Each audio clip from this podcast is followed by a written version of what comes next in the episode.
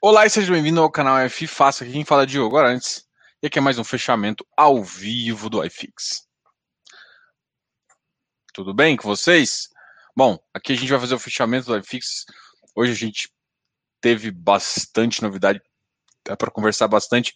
E hoje, como tema, até para a gente iniciar uma conversa, antes até de fazer o fechamento, eu, eu, eu, eu coloquei um pouco de high yield, high grade e até os ativos uh, middle risk, tá?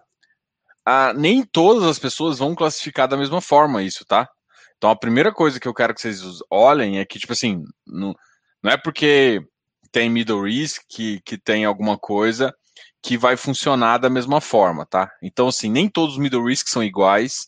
Normalmente, quando a gente fala middle risk, é que ele tem uma carteira uh, com ativos high grade e com ativos high yield, na proporção que o gestor decide. E, ou seja, e nem todo mundo vai classificar da mesma forma, tá ok? Tem uma outra pergunta que eu sei que muita gente está fazendo, e aí eu vou responder também, que é, por exemplo, eu falei que um dos bons setores para olhar é residencial. E aí choveu de perguntas. Ah, qual, fala o ativo, fala o ativo. E aí, a primeira coisa que você tem que entender desse tipo de ativo é o seguinte: muito desses fundos são fundos de prazo determinado. Ou seja, ele tem um começo, um meio e um fim, tá? O que, que é importante saber de fundos de prazo determinado? Além de ter começo, meio e fim. A, a única hora de você comprar e você não errar na hora de comprar é na hora, se você só compra bem, se você comprar na parte de investimento. E na parte de investimento não tem yield. Então, a sua forma de, a sua forma de análise não vai ser por yield. Por que, que eu não quero falar um ativo? Porque eu sei que vai virar uma correria e a ideia não é ter correria. Se a pessoa está me perguntando qual que é esse ativo, ela não conhece muito. Então, assim, é, tem vários ativos que a gente pode falar e tudo mais. Tem gestoras que têm mais de cinco fundos desse tipo. É, voltado a esse público, mas assim, eu não queria dar, um, dar uma dica ou falar exatamente um, um tag, porque significa a pessoa não está preparada. Se você já é um investidor experiente, já está acostumado a investir, já conhece alguns fundos, beleza. Então você já, ó, pô, esse setor aqui é interessante, então vale a pena eu olhar, olhar se o relatório vale a pena. Agora, se você nem conhece a qual corretora, qual, qual corretora não, qual gestora trabalha com esse tipo de fundo, é, qual, quais, quais são as características, eu acho muito perigoso eu simplesmente falar um tag aqui para vocês correrem atrás e, e vai, vai dar, dar, errado, entendeu? Porque tem, por exemplo, uma dessas gestoras, é, é, se você for olhar, ela tem mais de cinco fundos nesse, nesse estilo de fundos de desenvolvimento. E assim, tem várias fases. Tem a fase de investimento, é onde você tem que investir. Tem uma fase que já está mais maduro, onde a carteira já começa a pagar um yield. E tem uma fase que é de amortização. E muita gente, mas muita gente compra errado na fase de amortização. O que normalmente gera uma ótima saída às custas de quem não conhece, o que é péssimo. Então, eu tenho. Eu, quando eu falei para arrojado, não é para todo mundo, é para arrojado mesmo. E para alguém mais experiente que já conhece esse tipo de fundo. Ah, não é porque você investe no Tegar, é, que é um fundo, é um fundo extremamente varejo, que você está preparado para investir num, num, fundo que não tem. É, não tem rendimento propriamente dito, porque a análise que você tem que ser feita é de uma outra forma que é por tier. Então, assim, é, esse é assim, eu, eu, eu acho que é um bom. Por que, que eu estou vendo isso? Por que, que eu falei desse setor? Porque eu olho o custo da construção civil, acho que, que aumentou bastante. As empresas ficaram. Ah, elas otimizaram seu custo durante a crise desde 2014. E se o preço isso é uma é quase uma necessidade. Se o preço do metro quadrado começar a subir e deve subir, principalmente se a economia acelerar, a gente vai ter uma, um momento muito positivo onde a gente espremeu o custo aqui e a gente está com isso aqui, e isso aqui vai começar a crescer. Então, esse spread, que é o nosso lucro ali, nosso lucro operacional vai, vai bombar, e eu acho que esse é o setor que capta isso. Mas esse setor capta quando o, capta o cresce, capta um maior valor de um PIB crescente. Então, assim, é outra consideração que eu estou querendo te, falar aqui. O PIB está crescente. Eu tô, quando eu, por isso que eu falo do risco desse tipo de ativo. tá? Então você está no risco de equity, tem vários outros riscos. Então, só para explicar aqui que eu não quero exatamente falar um tag. Dá para você achar, você vai conseguir procurar vários, mas normalmente esses fundos são de prazo determinado. Se você for investir em fundo de prazo determinado, não invista numa fase, não invista numa fase de desinvestimento, de amortização. Você vai com certeza errar e errar feio. Então, a fase que você vai ter que investir, sim, é uma fase que não paga yield nenhum. E aí você tem que realmente é, com, é, ter controle, entender qual que é o tamanho do potencial de ganho para realmente investir, tá ok? Então, uh, se você. É, tipo, são várias etapas até você chegar a estar tá preparado para esse tipo e ter uma carteira. Muita gente pode até estar tá preparado, mas a gente tem que conhecer de ti, conhecer de vários outros conceitos até para melhorar. Um outro conceito, uma outra, uh, uma outra dúvida assim que, uh, que eu queria conversar. Hugo, eu já te respondo, tá? Tem uma pergunta aqui do Hugo. Mas assim, eu acho que foi. Será? Será que ele está aqui? Deixa eu ver aqui. Foi do Léo, o Léo, Leonardo Depiné, que é. Ele está no, no, meu. Uh, ele, a gente está no Close Friends, né? E aí o pessoal lá estava discutindo, conversando sobre é, o CDI. Ah, mas o CDI agora oferece um. Estava discutindo, nem vou falar o nome do ativo, até para não influenciar também, mas estava discutindo sobre um ativo que está ligado a CDI e tal. Ah, mas o carrego hoje em dia está pesado. O que, que é o carrego está pesado? Ou seja, porque o, uma coisa, um ativo está pagando mais ou menos 10%, né? Vamos, vamos, vamos pensar assim, um ativo pode pagar 10% porque a gente pensa no IPCA mais 8 aí, né? Um IPCA de 2, 3%.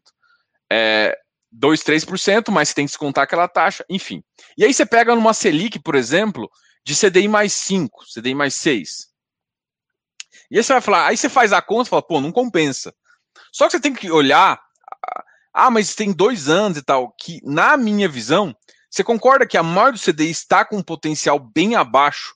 Você, você consegue pensar que o preço realmente dele uh, é numa é num um patamar um pouco mais em cima? Então, quando você vai analisar esse tipo de investimento, onde você tem um carrego de yield baixo, não tem como você analisar por puro yield ou por puro rendimento. Você tem que botar a TIR no meio. Até eu ia, eu fazer, eu ia fazer esse comentário aqui. É, acho que o pessoal do grupo vai entender melhor. Por que, que eu tô falando? Porque o Léo fez um comentário e falou assim: pô, mas o carrego tá duro. Não, realmente o carrego tá duro.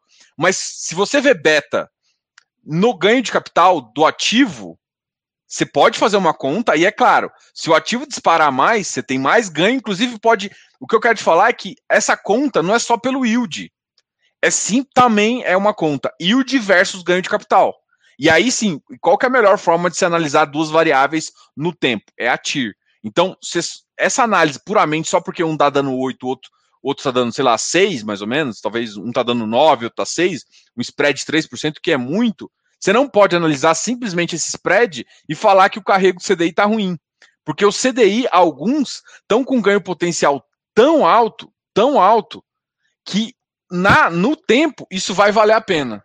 Então, depois eu vou passar esse vídeo e falar, Léo, você tem que escutar. Porque assim, e ah, Diogo, mas pode ainda compensar, pode ainda compensar. Mas a matemática não é simples. O que eu quero dizer é o seguinte: não adianta eu simplesmente falar o seguinte. Não adianta eu simplesmente olhar para o ativo só porque é PCA que vai me dar 10%. Eu estou chutando aqui, tá? Vai me dar 10% anual nos próximos dois anos e um ativo CDI vai me dar no próximo ano 6 e no outro 7, e falar assim, não, então eu prefiro IPCA. Mas não é assim que funciona. Por quê? Porque muitos ativos de CDI estão muito descontados. Então você tem que co colocar na sua conta essa consideração. Então, para algum e para alguns cenários, você vai ver que é muito interessante. Por exemplo, se uma economia piorar demais, a aceleração do CDI vai muito mais rápido. É claro que acaba o IPCA dando uma puxadinha, que é o, que é o nivelador que a gente imagina, tá? Mas é uma, é uma, é uma, uma consideração a se fazer e uma consideração interessante, tá? Então, assim, não é simplesmente um, não é simplesmente só o rendimento do ativo. Se ele tem um potencial, porque a discussão foi porque a maioria dos middle risk estão um pouco mais carregado em IPCA, que é uma tendência, inclusive, desse tipo de ativo. E esses middle risks, uh, não estou falando que, que o, o pensamento dele está errado, não está, mas não é, não dá para considerar assim, porque vai ter um momento, e é essa sacada que eu quero que você fez. Porque tem um momento, sim, que, que o IPCA vai ganhar dos dois, que compensa ficar pagar, às vezes, até um ágiozinho pequeno, de 2, 3%, num ativo mais carregado de IPCA do que perder, é, ganhar no capital. Mas o quanto, como, e isso você só consegue ver fazendo um estudo, colocando na mão mesmo e vendo, olha, nossa, se esse ativo aqui voltar para o VP em dois anos, eu vou, eu vou bater meu IPCA. Agora, se eu pegar esse cara e voltar em 3, 4 anos, aí pode ser que não bata. Então tem um tempo onde o ganho de capital, pensando sempre voltar para o patrimonial, né? Sem pensar em ágil com, com CRI. Pode ser, e se você quiser ficar mais otimista, pode pensar inclusive com ágil. Porque muitas vezes, se olhar para o KNCR, o KNCR, que é um ativo totalmente CDI, já achou. Já teve ágil. Legal isso, né? Então, é, é, mais ou menos essa ideia que eu quero que vocês tenham para a gente é, continuar aqui, entendeu? Então, assim, foi uma discussão do, do Close Friends e, porra, uma discussão muito legal. Acho que pode ser que as pessoas estão perdidas um pouco do que eu estou falando, mas a, a, comparação seria IPCA e CDI, tá? Porque todo mundo prefere CDA, prefere IPCA e tá meio com uma loucura pelo IPCA. E tem que tomar muito cuidado, porque muita gente está deixando dinheiro na mesa sem fazer conta, entendeu? É o que, eu, o que eu falo é o seguinte: o raciocínio não está 100% errado. O raciocínio pode estar tá certo, mas não é, não é simplesmente por estar CDI porque está com um carrego difícil que vai fazer, porque o carrego em si não importa. O que importa é a TIR, tá? É, é isso que eu quero muito que vocês uh, entendam uh, ah, para a gente continuar aqui, tá ok? Uh, eu falei que ia responder o Hugo e depois eu vou para o fechamento, depois eu volto aqui com vocês, tá ok? As menores distorções dos FIs estão nos fundos de papel mais líquidos, dada a mensuração de qualidade de crédito. Sim, é, o raciocínio para mim é, é, o mesmo que eu tenho. Quanto mais líquido, é, mais difícil é um cara querer deslocar. Os ilíquidos, ele tem defeito, por exemplo, eu, eu, vi, por exemplo, isso num ativo, sei lá, o RBRY, o ARRI, vários ativos que são ilíquidos, às vezes o ativo negociava. E eu, eu falo isso, se vocês perceberem a nuance, eu falo. Pô, o ativo negociou 40 mil, ele, ele subiu no vazio. Então subiu 4%. Mas teve quatro negócios, 10 negócios, 20 negócios, não, não teve volume suficiente para você falar que o preço é aquele. Então o preço te engana em relação ao que o faz. Quando ele é mais líquido, por exemplo, um carne CR, para ele sair de 85 e ir para 90, realmente o mercado tem que levar ele para 90, porque a liquidez, muita gente vai querer vender e começar a fazer isso, entendeu? Então, é, é realmente um. Não é simplesmente, ah, vou levantar, comprei duas cotinhas aqui vai subir. Não, não, tem que gastar dinheiro para levantar. Então, ativos mais líquidos, eles tendem a ficar num valor mais justo.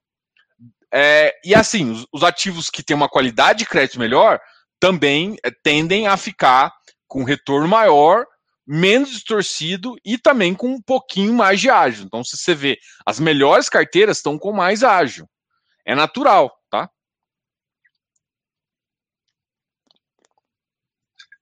Então, vamos falar um pouquinho aqui. É, eu já respondo, eu sei que muita gente está falando. Cadê o. Deixa eu mandar um negócio pro Ivan aqui.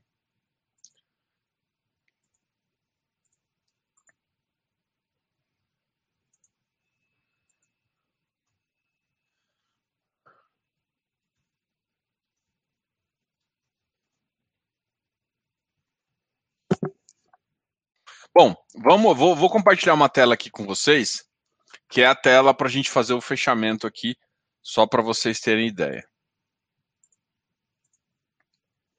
Cumbaiá Joias, oh, beleza. Vou tentar diminuir aqui para vocês não, não ter que ver o Cumbaiá Lojas.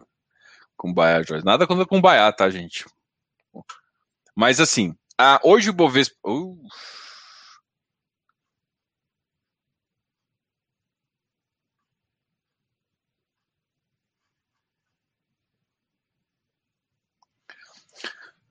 Hoje o Bovespa teve uma alta de 0,24%, que assim, basicamente não foi alta, né?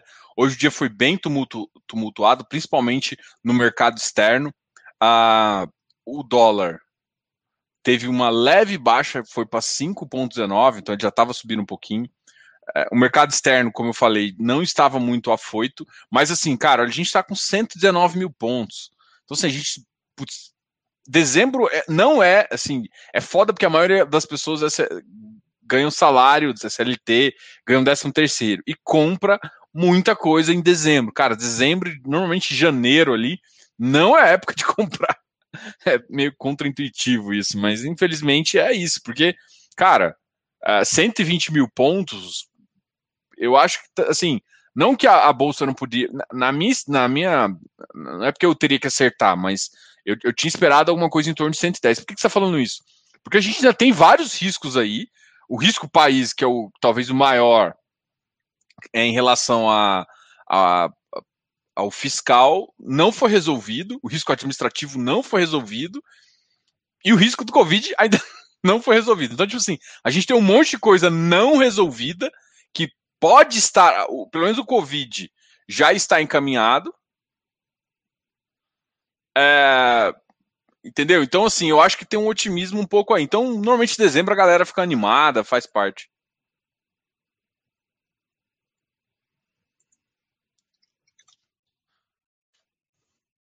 Bom, só vou falar então de alguns ativos aqui.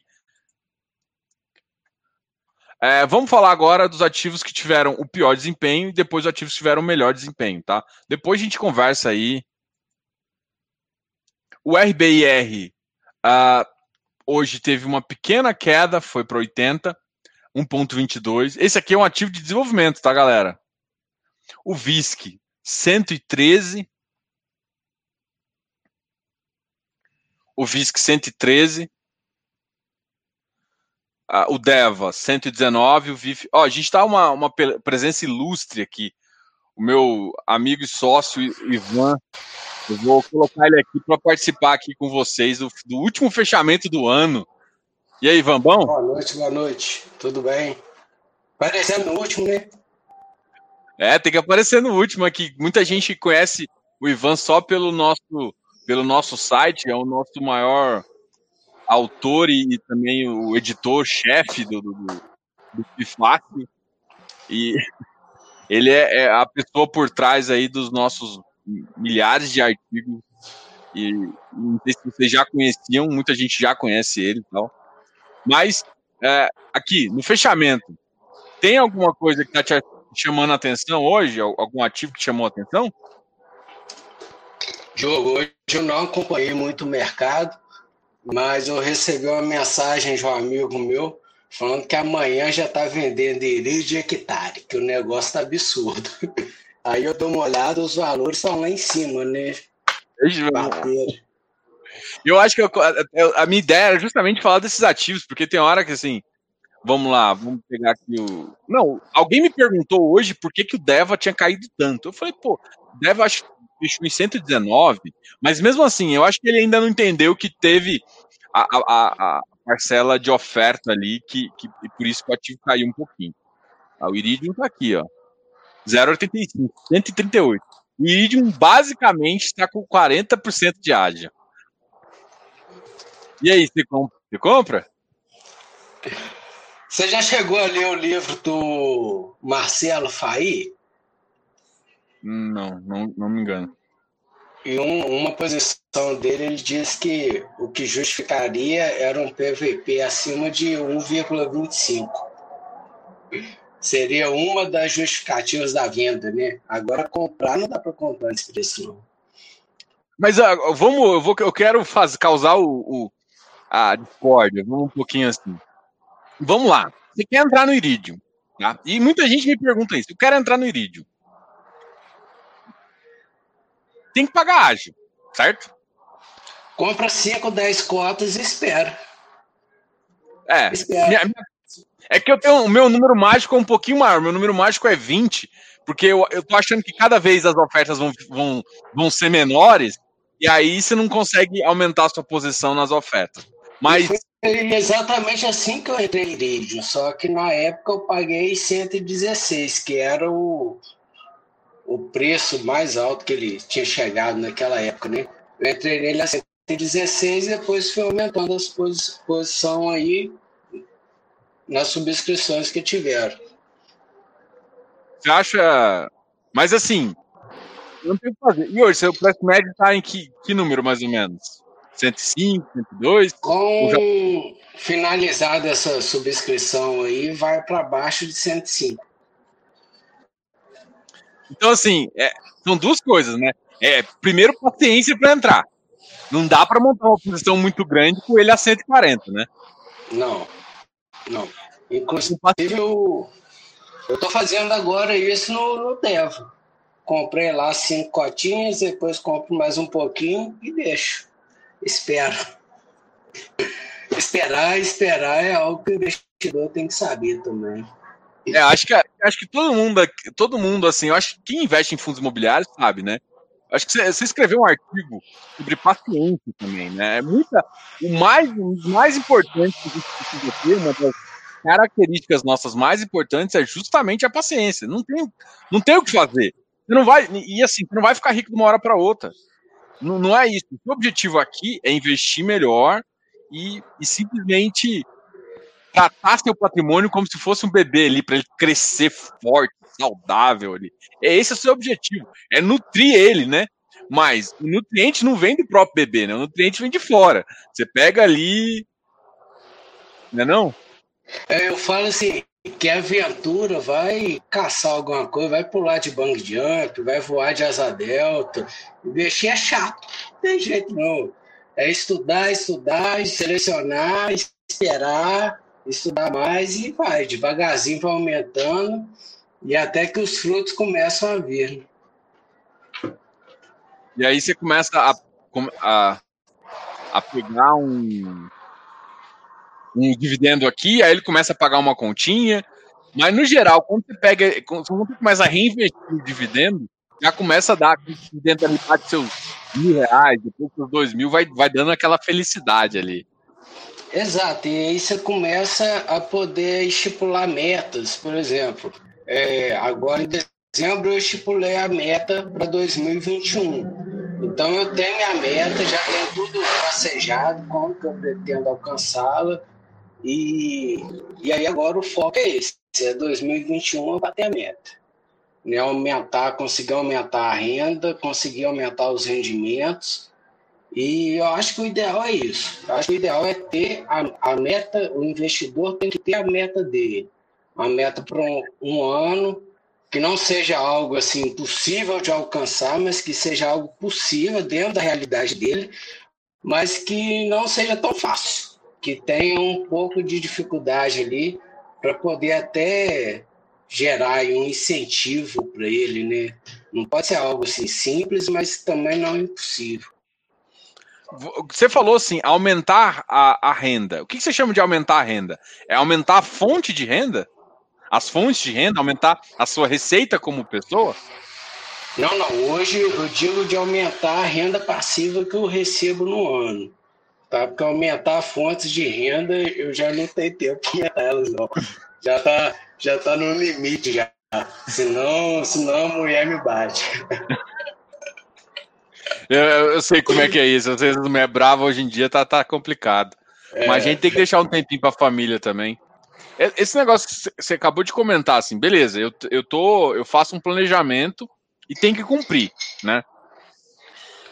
e tem que ser factível, ou seja, eu não vou chegar e falar assim, ah, eu quero que o meu, uh, meu valor bruto ali dobre. Isso, isso é factível? O mercado tem que estar aí muito bem, você tem que ter tem produtos que você consegue dobrar. Vamos lá. Tem muita gente, se você for olhar alguns ativos aí, que dobrou de preço. Não em fundos imobiliários, é claro, né? Mas outros Mas ativos. Olha só, é, você recebeu X de rendimentos neste ano de 2020. Isso aí você pode apurar. É, você pode estabelecer que você vai receber esse mesmo valor de rendimento no ano de 2021 em nove meses ou em sete meses. E aí você vai buscando aumentar. Foi exatamente este, este o ideal, essa meta que eu tracei. Então... É mais ou menos, o que você está falando é mais ou menos assim, eu quero aumentar, se você traz para nove meses, é mais ou menos você quer 30%, 33%, né? De, de, de aumento na sua receita final. Se aumentar 33% em cada, em nove meses você vai ter os 12. Isso, e a partir daí você estabelece. Se você quer 30% a mais, 40%, coloca em um valor, uma meta para você bater. Um outro ativo que eu tô olhando aqui é o MFI. Sabe quanto o MFI tá? O Não. MFI tá 177. E você sabe que ele tá, o pessoal que saiu da oferta, né, tá com o valor do ativo a 104. Você acha, o que, que você acha de um ativo? Alguém, por exemplo, você acha que o preço fica 177 é é muita loucura, né, não? Tá com 70%, mais de 70%, quase 80% de ágio. Diogo, eu tô Você um acredita? pouco de pena de quem tá comprando agora e depois, quando essa oferta acabar, quando esse, esse valor voltar aí para um, um valor justo, não vou dizer um valor normal, né? Voltar para um valor justo, quanto que essa pessoa não vai perder, né? Tá parecendo o Bessia lá no passado, que o povo. Eu pensei exatamente. Só que assim, vamos dar, dar. eu, só, eu, só não, eu só não quis comparar com o Bessia, porque vamos falar de qualidade, né? O Bessia, para mim, sempre foi bolha. Esse ativo aqui é bom. Né? Tem uma qualidade. Mas, cara, pagar 70% de ágio não faz o menor sentido. E tem uma diferencial nele também, né? Porque tem, tem as ações, não tem muito fundo imobiliário ainda comprando ações, então tem um. um tem um. diferente. É, tem um segredinho, tem alguma coisa que a, talvez até valha um ágiozinho. Mas vamos pensar. Um dos melhores ativos com ágio hoje em dia, a gente sempre tem que balizar, né? Não faz sentido um ativo como pagar mais, assim, o melhor dos ativos de papel é, é foda até falar, eles até vão fazer uma live, que aí o pessoal da Iridium vão fazer uma live, acho que dia 7. Eles mesmos 7, vão fazer uma live. É, e aí, assim, cara, para mim a, a, a, base do ágil é o Iridium, né? Quem você vai comprar para mim é, é um middle risk mais que tem tudo, né, na carteira dele. Se brincar logo logo ele vai colocar até MiFi lá, vai colocar ação, vai colocar tudo. E e esse ativo, e aí você pensa assim, pô, um dos ativos mais cogitados que todo mundo procura tá na faixa ali de 70%, de, de 40%, que já é muito. Aí vem esse ativo que é bom também, tem uma qualidade, com uma estratégia toda diferente e me, me paga 70% de ágio. Sei não, hein?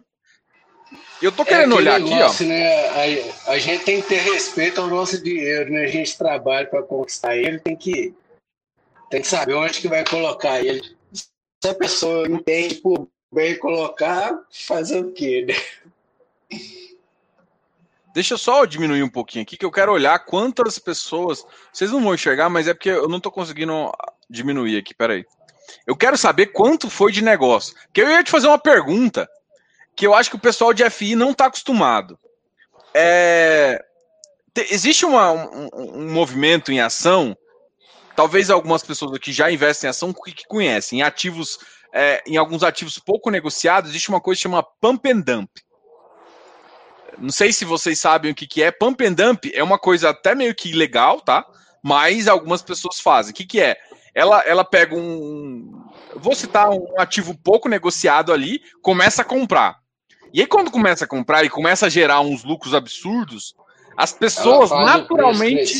depois vender. É, ele, ele, ele, as, as pessoas naturalmente começam a comprar. E aí o que acontece? O preço continua subindo, mesmo quando o, o iniciador do movimento para de comprar.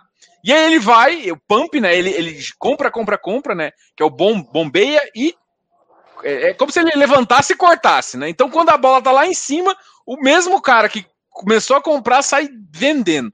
E para ele, às vezes a diferença é muito pequena, mas como ele faz um volume muito grande, dá um dinheiro. E aí o MFI, o ele estava subindo, mas ele está subindo com tipo 12 negociações. É isso que eu quero olhar agora. Ele, ele subiu hoje com 40 negociações. Hoje até subiu mais forte. Gente, com ele, ele, negociou 170 mil. Então, assim, hoje não foi tão pouco, não. Porque tinha dia que ele negociava 30, 40. Isso aqui, olha, já, olha, um ativo a 177 está sendo negociado é, 40 vezes. É, 170 mil. Acho que foi bastante, né? Para esse ativo valor, novo. O valor aí tá alto. Estou tentando procurar aqui o histórico dele de negociações, mas eu não estou encontrando aqui não. Um ativo que ele, ele tinha mais ou menos, das últimas vezes que eu olhei, estava abaixo de 100 mil. Hoje até negociou bastante, pelo que, pelo que eu tô vendo aqui, alguém comprou ele, comprou feio. Só que esqueceu que ele ainda está em emissão, né? Então não dá para enquanto não tiver a conversão, o preço não vai normalizar. E eu acho assim que, inclusive, eles devem fazer a, a normalização dos ativos por, por fase, né? E o BBPO? O que, que você acha do BBPO? Você é um cara clássico, das antigas, amigo do Léo, do. do... Léo Veríssimo? Ele tá aí? Eu não consigo. Tá não, tá não. Hoje eu fiz uma pergunta lá no, no, no, no. Hoje eu fiz uma pergunta no, no Instagram, ele foi e respondeu. Não. Eu perguntei se a galera queria alguma promoção, não sei o quê. Ele foi e respondeu não. Eu falei, ô, qual é a maneira? Ele falou, ô, não quer, não fala nada. Ai, ai. Mas você que é um cara das antigas, investe, investidor há muito tempo, o que, que você acha do BBPO? Principalmente nesse Olha, preço aqui de 123. Eu, eu tô fora. Eu tô fora, eu. A agência não, nunca tive e não, não vejo agora sentido em entrar.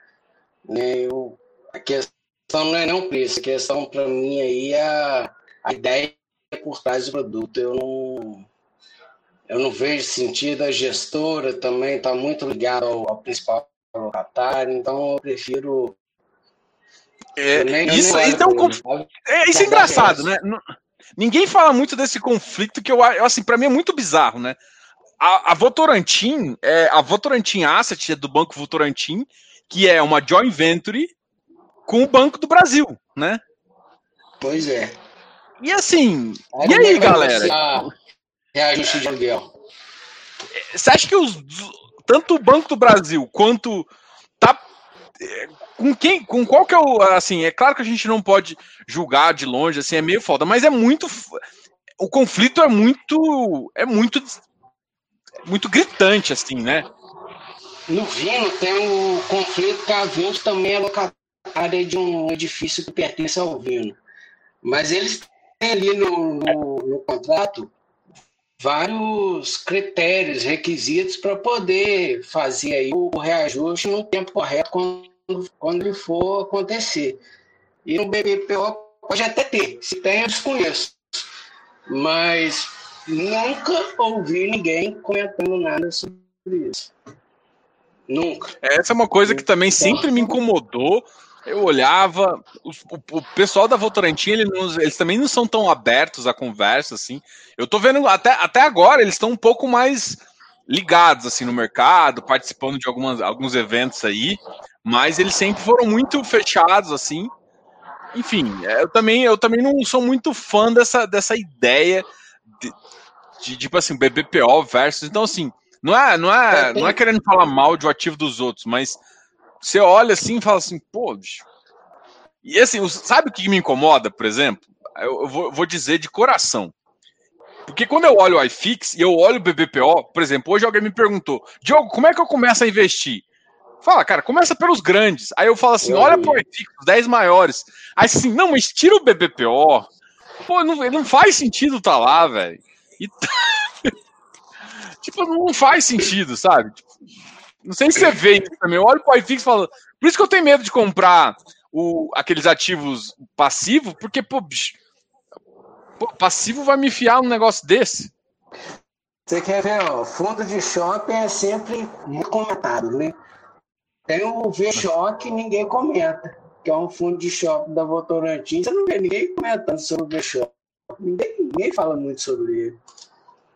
É, é, parece que eles não, não, não, dão muito valor aí, né? Não sei, não sei.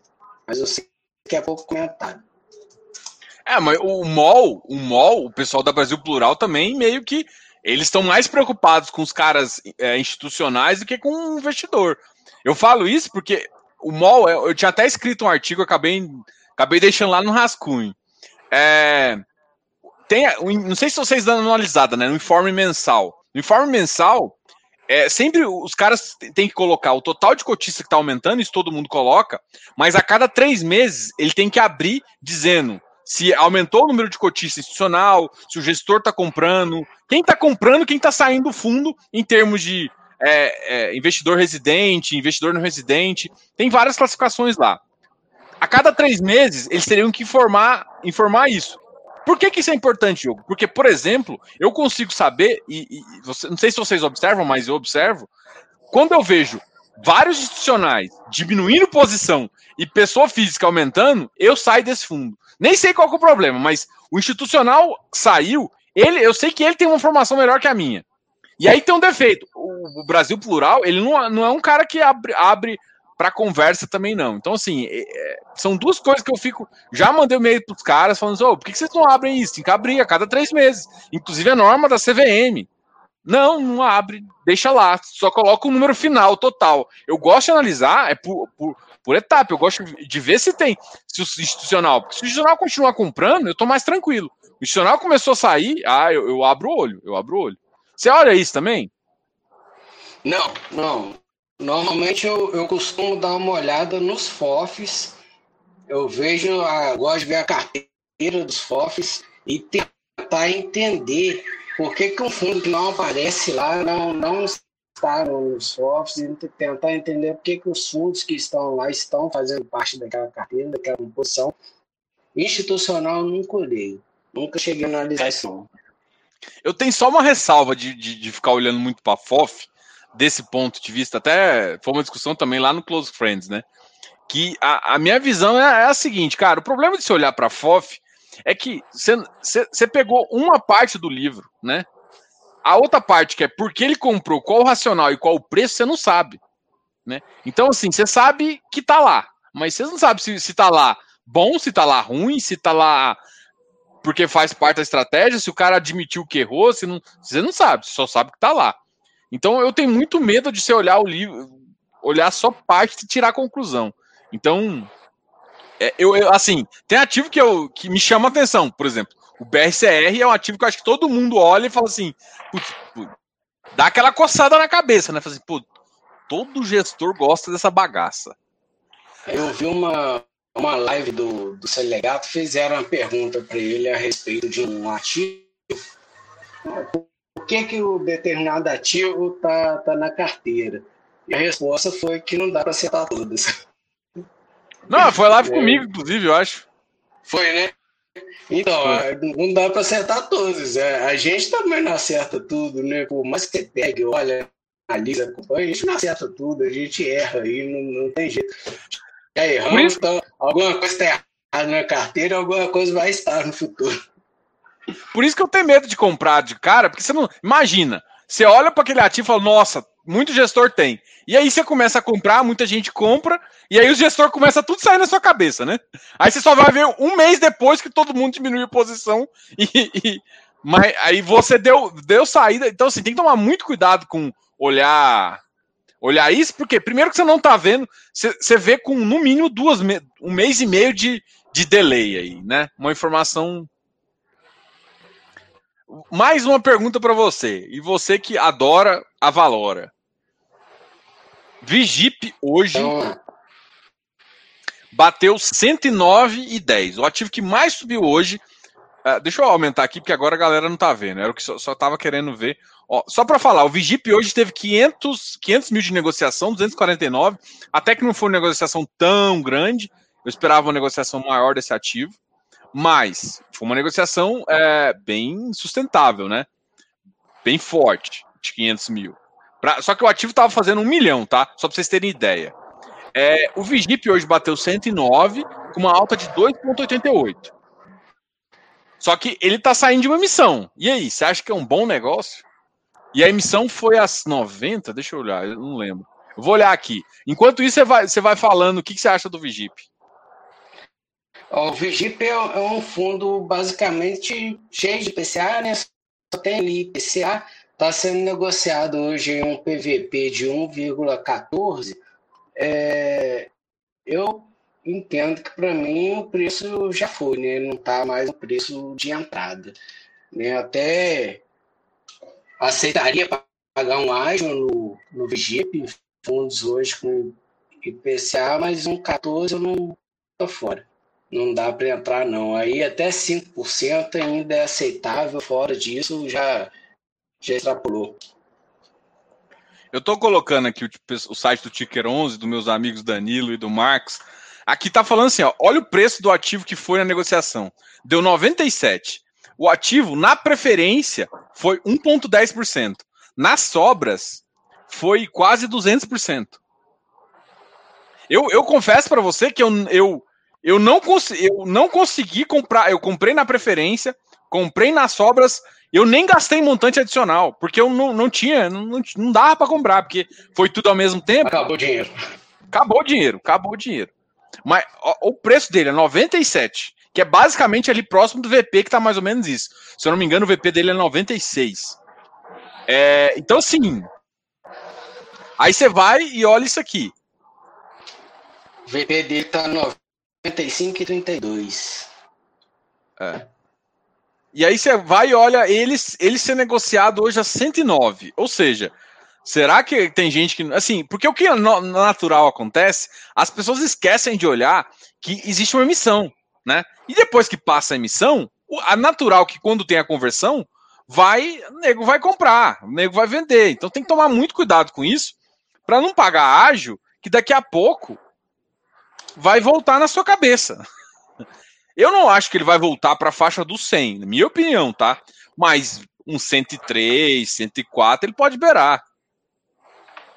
O que, que você acha?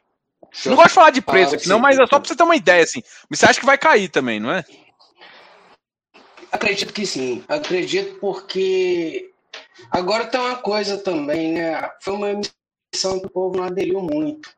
Então pode ser que não ocorra uma, uma queda tão grande no preço. É algo que não dá muito para a gente ficar prevendo. Mas tem um age aí, né, para a pessoa ganhar. Então pode acontecer sim esse, essa queda aí, um momento aí para entrar, né? Nesse preço, inviável. Entrada totalmente inviável. E o CVBI, que vai, vai fazer uma oferta agora há pouco também. Inclusive, acho que a oferta está em espera. Estou só confirmando aqui. A oferta está em espera e está mais ou menos a 103,7. Até agora não, não, saiu mais informações, mas é um ativo também bem interessante, né? Hoje até me perguntaram, eu, lembrei a galera da live que eu fiz com, com o Vitor Martins, uma live bem, bem massa também. É, o pessoal que tá que batendo acha? muito. O pessoal tá batendo muito em questão da, das taxas, das taxas. O CVBI foi um fundo que abriu mão das taxas esse ano e está caminhando aí, né, junto com o cotista. Então ganhou um ponto aí. Eu até mandei, cheguei a mandar um e-mail para o RI, né, para saber se pode ocorreu uma revisão, mas não foi definitiva, só com a Assembleia para a taxa aumentar. Então é um fundo que tem caminhado aí junto ao lado do cotista, né? É, assim, eu vou aproveitar que você falou do, da, do, do CVBI, eu vou elogiar a Juliana Andrade, que normalmente é ela que responde os e-mails, RI de lá, ela, pô, Juliana é muito, muito mesmo... Uh... E responde no mesmo dia. Ela responde no mesmo dia, ela é muito solícita. Assim, vou, pra vocês terem uma ideia. Muita gente começou a falar mal do LVBI, tá? Eu não vou entrar no mérito aqui, cada um tem uma opinião. Mas eu escutei de algum de, de uma outra pessoa, né? De um outro. Uh, vou dizer influenciador, não gosto dessa palavra, não, mas vou, vou usar ela. Mas de um outro influenciador que falou assim: ah, o LVBI tá fazendo. Ele veio com uma oferta 400, e falou assim: ah, o LVBI veio com uma veio com uma oferta sem pipeline. Aí eu aí, peraí. Aí eu fui e falei, ó, aí eu liguei para ela, falei, na hora, vocês, porque a gente já, eu já tinha perguntado uma vez, ela não, a gente só vai quando tem pipeline.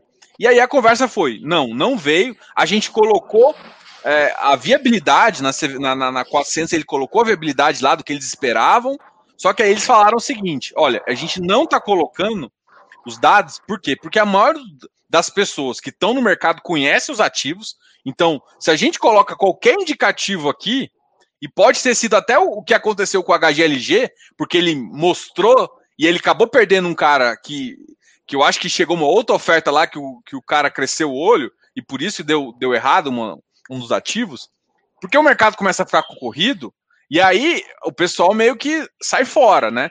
Então, eu, eu tenho uma, alguns receios. Ela falou assim: não, Diogo, a gente fez com o pipeline, só decidiu não colocar na oferta. Então, foi, foi essa, e inclusive foi uma oposição oficial da, da EVBI. Então, assim, é, tem muita coisa, gente, que, que eu falo, que vocês escutam. Eu escutei muito isso em fórum, né? Mas para todo mundo que, que, que, é ali do, do canal, eu falei, ó, gente, não é assim. Só que uma coisa é, pode ter pipeline e o pipeline dá errado, tá? Então não significa que tem pipeline que vai dar certo. É, o pessoal é. fala que são as ofertas cheque em branco, né? Que, que assusta bastante.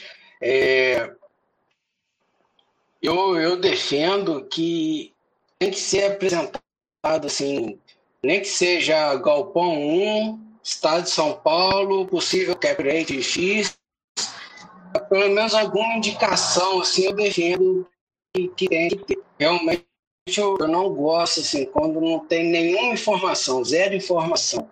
Tá, não fala que é em Jundiaí galpão, mas fala que é no estado de São Paulo. É, e pelo menos uma indicação assim eu, eu já defendo. É, mas assim, você concorda que, por exemplo, vamos lá, eu vou, vou contra-argumentar isso. Porque assim, eu, eu entendo, eu entendo, faz sentido, mas, por exemplo, fala que é em São Paulo, ok. E aí te fala um cap de 9,8. Aí ele te fala que o, são três ativos em São Paulo, um cap de 9.8, um 8.3 e um 7.5. Tô, tô estimando aqui, chutando tudo. Você concorda que se você olhar a viabilidade, porque de fato ele te deu informação nenhuma, ele te deu mais ou menos uhum. quanto ele está esperando. Se você olhar para a viabilidade, você concorda que você consegue enxergar o valor grosso sem ter o específico? Sabendo, porque Sim. assim, o que te interessa no final é quanto você vai continuar ganhando ou vai perder. Se o, se o ativo vai melhorar, o fundo vai piorar. Pela viabilidade, você consegue mais ou menos imaginar se, se o futuro vai funcionar ou não. É porque tem muito ativo que vem sem viabilidade. Se for uma 476. Só que é, é, é por isso que eu sou assim. Eu não tenho problema com isso. Vou dizer assim, eu até. Claro que eu prefiro, mas eu, eu confesso que eu não tenho tanto problema com é, o cara não me falar qual ativo desde que eu confie nele. O, o problema está nessa segunda parte, né? Desde que eu confie. Porque hoje em dia, cada vez que você está confiando num cara, o cara vai fazendo uma... Tem feito umas cagadinhas aí, mas enfim. Aí se assusta, né? E o pegar o dinheiro, ficar com dinheiro em caixa para quando surgir a oportunidade de ter dinheiro. Isso aí também é algo que, que me deixa com o pé atrás. que me deixa com o pé atrás. Não tem jeito. Eu, eu não, não deixo, não. Jeito. Eu fico tudo investido. Se eu precisar virar carteira, eu viro carteira, mas eu não deixo, não. E eu, eu não tenho medo de virar no positivo ou no negativo. Tem hora que eu acho mais vantagem virar no positivo. Por exemplo, atualmente, esse dezembro agora, no começo não estava assim, não, mas agora, se eu tiver que comprar alguma coisa, eu vou sair nos, nas minhas maiores posições vendedoras. Porque, por exemplo, pegar. É, é porque Iridium eu estou querendo aumentar umas posições. Mas tem outros ativos que eu tô com uma posição, inclusive, maior do que o que eu normalmente planejo, justamente para sair vendendo, para vender, para fazer um. Então, eu prefiro. De vez em quando, quando você está negativo, às vezes não, às vezes eu prefiro realmente os ativos que eu acho que vai demorar mais a voltar, que é mais problemático. Mas eu, eu também não gosto de deixar a caixa esperando ali, não, porque me dá uma dó. Caixa. Mesmo? Pô, a Selic a 2%? Nossa. Pois é, e hoje tem muito fundo aí, tendo que perdendo dinheiro porque está com dinheiro em caixa, é, é. Então tem que ter uma certa cobrança assim com, com relação à pipeline, pelo menos uma apresentação. Concordo que o estudo de viabilidade já garante, mas igual aconteceu com a HGG, estava lá tudo fechado o cara saiu fora, né? Não, não quis mais concluir a venda. Aí passa a imagem que a gestora tomou aí o prejuízo, né? E o cotista chegou, mas pelo menos tinha algo em mente, né? Agora, quando não tem pipeline, ah, passa dois meses, nenhum anúncio, passa três, quatro meses, nada anunciado. Aí você já começa ficar com a pulga atrás dele, com o pé atrás, então eu, eu defendo que tem que ter um, no meu ponto de vista, tem que ter assim, um alvo, né? Qual, qual que é o objetivo? Ah, tá querendo dinheiro? Beleza. Mas qual que é o objetivo? Vai manter o padrão do fundo, a qualidade, isso tudo, acho que eu gosto. Eu gosto de analisar, eu gosto, eu leio aqueles prospectos lá de emissão, aqueles, né, as partes interessantes. Então, aí fica assim, com falta alguma coisa, quando não tem um pipeline, vem o cheque em branco. Aí vai só na confiança mesmo. Né? Vai só na confiança e quantas vezes a gente confia, né? Então tem, tem que ver direitinho aí. É, eu concordo, assim. É que assim, eu, eu tenho, eu tenho uma. Eu tenho uma. Uma visão, assim, eu concordo com você parcialmente, mas eu, eu tenho. Eu, talvez eu tolere um pouco mais essa. Essa questão de não pipeline, porque eu penso assim, cara, o cara não vai vir para dar para dar cara a tapa, assim, sabe? Tipo, acho que hoje em dia muito não vai vir assim. E eu, hoje em dia eu tô achando assim, cara, muito gestor que veio com pipeline, cara, eu, eu critiquei muito pipeline de cara aí. XPPR é um, cara, eu critiquei muito. Para mim não adianta vir com pipeline se você vem com pipeline errado. Ah, dá para você não, não entrar. É mais ou menos, né? Porque ele veio com, veio com pipeline, que eu não gostei, mas veio abaixo do meu valor patrimonial ou eu perco no patrimonial ou desacredito totalmente no fundo. Melhorou, melhorou, mas quanto melhorou? Vale a pena, não sei o quê. Então, assim, é, é, o que eu acho é que tem muito gestor que, que muita gente acha que está comprando rápido, mas a compra rápida dele vem com um certo custo, né? O custo de. Esse custo de oportunidade sai cara pro cotista e ele não consegue enxergar ainda o, o tamanho da, do yield que ele perdeu por, por comprar rápido. Sei lá. É, é, essa é uma, é uma discussão complicada, porque você nunca sabe, né? Tipo, se o cara demorar seis meses, o que é mais fácil? Ah, mas se, se eu tivesse alocado mais caro, vamos, vamos. Pode ser é um ativo que eu gosto, eu gosto dos ativos dele.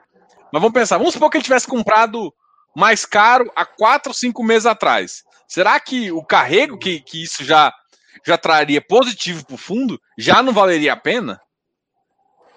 Não sei se você pensa assim também. Pois é, é, não, tem, não tem como a gente dar uma resposta definitiva, né? Que a gente só consegue analisar e depois que aconteceu.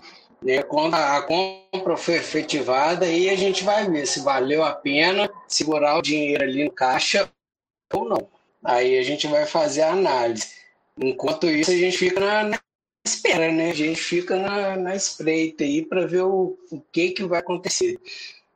Né? Mas tem. Me preocupa também a questão do montante adicional. Às vezes o pipeline é para o tamanho da oferta.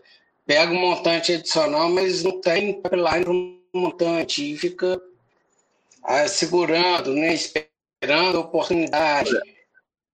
O que eu já escutei, eu escutei isso, por exemplo, do Augusto, que é um cara que, pô, eu gosto muito, da Credit Suisse foi o seguinte: é, eu, eu compro, eu só deixo o montante, porque a opção de montante adicional é da gestora, né? Então é, ela pega a oferta e ela pode colo colocar lá que tem um montante, mas ela fala assim: eu não vamos pegar porque, sei lá, enfim. Ela tem essa opção de usar ou não o montante é, para ver. E a maioria das vezes acontece do cara falar assim: não, eu tinha um pipeline de um bi. Eu tinha um pipeline de um bi. Mas de repente, na verdade, os caras falam assim: não, eu tinha um pipeline maior do que inclusive a minha oferta. Mas na hora de fechar o negócio, na hora de assinar o, o contrato vinculante lá, muita gente dá para trás. E tem gente que dá para trás até depois de ter assinado o um contrato vinculante. Que.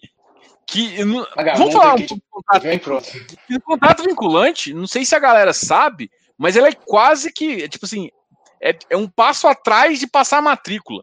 Mas ele tem um, um aspecto legal que basicamente obriga as partes a, é, a se ligarem a fazer o que está no contrato.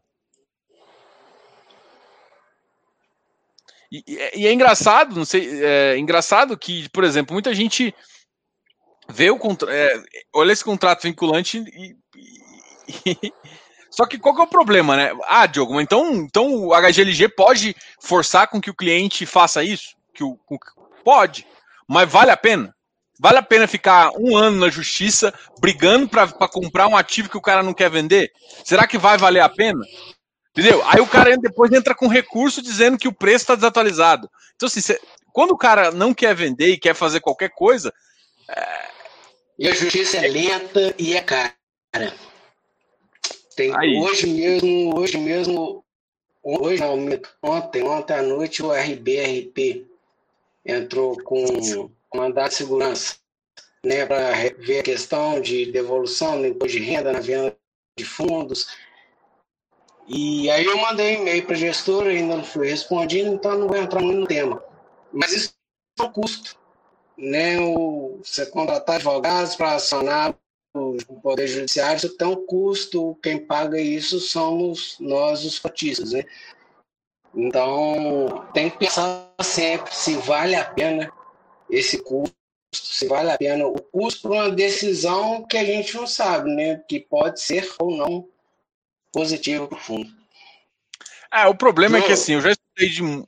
Pode falar. Eu tô com 3% de bateria aqui. Você me pegou na, na surpresa aqui. Quero agradecer aí a. Vou, vou me despedindo e aí você continua.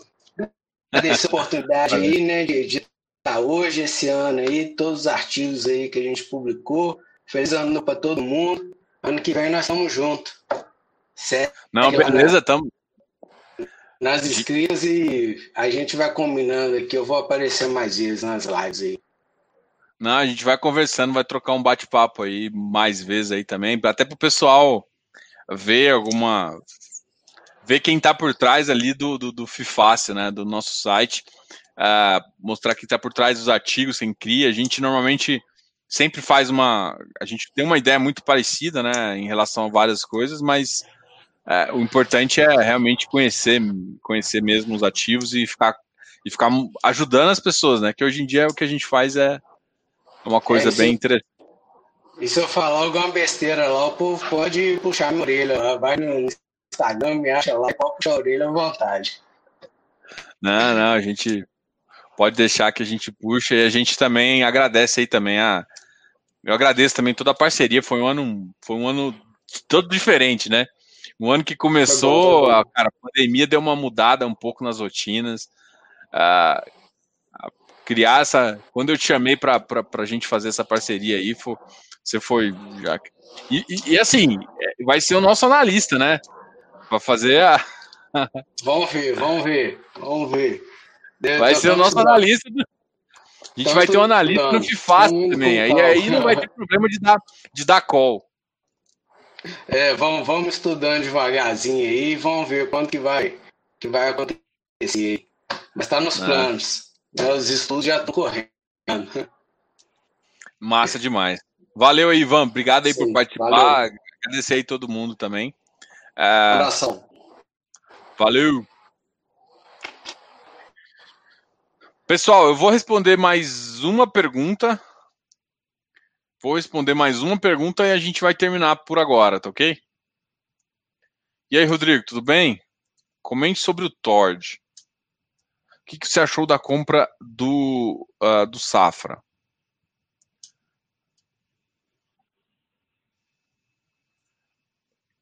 A compra do Safra foi boa, né? Alguém, acho que alguém me perguntou isso, no, inclusive lá no, no, no, Close. Eu cheguei e falei assim, gente, tem que tomar cuidado pra vocês não tentarem agir. Eh, ah, a compra foi boa, então vou comprar. Gente, o, o preço normalmente não, não, é uma coisa assim. É, pode ter sido uma boa compra, mas a compra só vai surtir realmente um efeito positivo no fundo mais para frente, ou na verdade nem, nem surgir tanto porque tem outras coisas negativas, né? Então, assim, é, tem coisas que são que, que sim atrapalham o fundo. A compra, essa compra exatamente não foi, não foi negativa. Tô falando do Safra, tá? Então eu realmente acho que foi, foi interessante, tá? Mas a partir do momento, uma coisa está interessante para o fundo em termos de portfólio. Eu não analisei se o preço pago pelo ativo foi um preço é, é um preço interessante para o fundo, isso eu não olhei. Eu olhei simplesmente o ativo, né? Porque me perguntaram. O Safra é um que eu tô. Ele, ele tá, para mim, tá na minha geladeira, tá? Então ele, ele tá, hoje, hoje em dia, ele tá na minha geladeira, porque eu acho que ele, eles erraram umas quatro vezes aí no fundo. É um fundo que tem um, um, um regulamento que ajuda a fazer muita coisa. Eles ficaram com um pensamento muito quadrado nessa crise. Não gostei da gestão, não gostei. Enfim, é um, é um ativo que tem um bom portfólio, continua tendo, melhorou o portfólio, mas não adianta você comprar bem se você comprar bons ativos em preços horríveis, né? Então, não estou falando que foi num preço horrível, mas também não foi nos melhores preços, tá?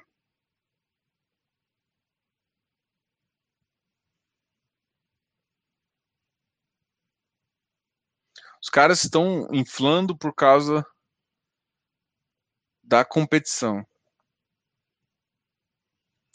É...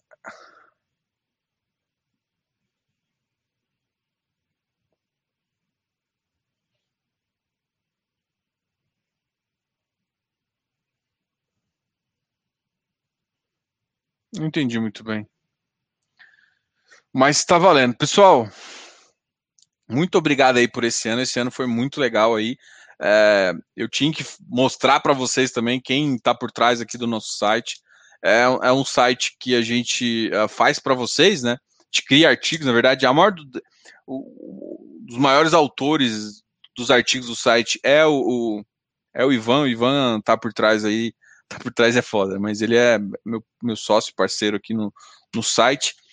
E aí a gente trouxe o site com informações, tem o canal aqui, que é esse, esse canal do YouTube, que a gente também conversa com vocês. A gente tem o, a, a nossa plataforma, vou dizer que o Instagram praticamente é uma plataforma mais próxima ali, de respostas mais rápidas, de uma, de uma, informa, uma, uma informação mais, mais limpa ali, tá?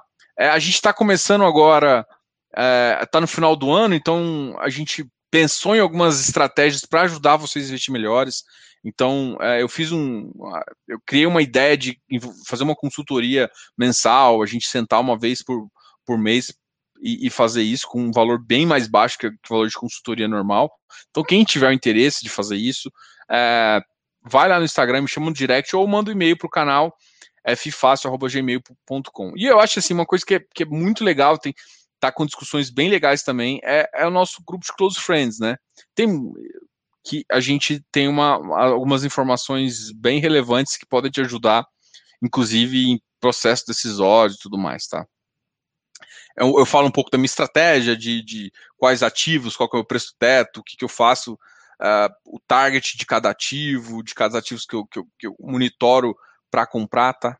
Então é mais ou menos essa ideia. Uh, aqui tem um programa de membros também. No programa de membros hoje tem um mini curso. O mini curso deve ficar só até o, uh, início de, de, de final de, de janeiro, início de, de, fevereiro, o curso vai ser retirado, assim, eu vou tirar por partes, porque esse foi um curso para atrair mais pessoas, acabou não funcionando. Eu vou reformular o curso para a gente colocar em uma outra plataforma, até para a gente fazer um pouco diferente dessa vez. Vai incluir REITs, então eu acho que fa faz sentido falar do mercado imobiliário e não só do mercado imobiliário nacional. Então faz sentido falar um pouquinho uh, desse mercado de REITs, ETF de REITs também, é uma coisa que é, eu acho que é interessante, como analisar REITs, que é um pouco diferente do que você enxerga como FI, uma, uma é uma empresa, o outro não é empresa exatamente, o outro é sim um, é, é um CNPJ, mas tem uma instrução normativa totalmente especial, com gestão, administração, enfim, é, é uma coisa um pouco diferenciada aí.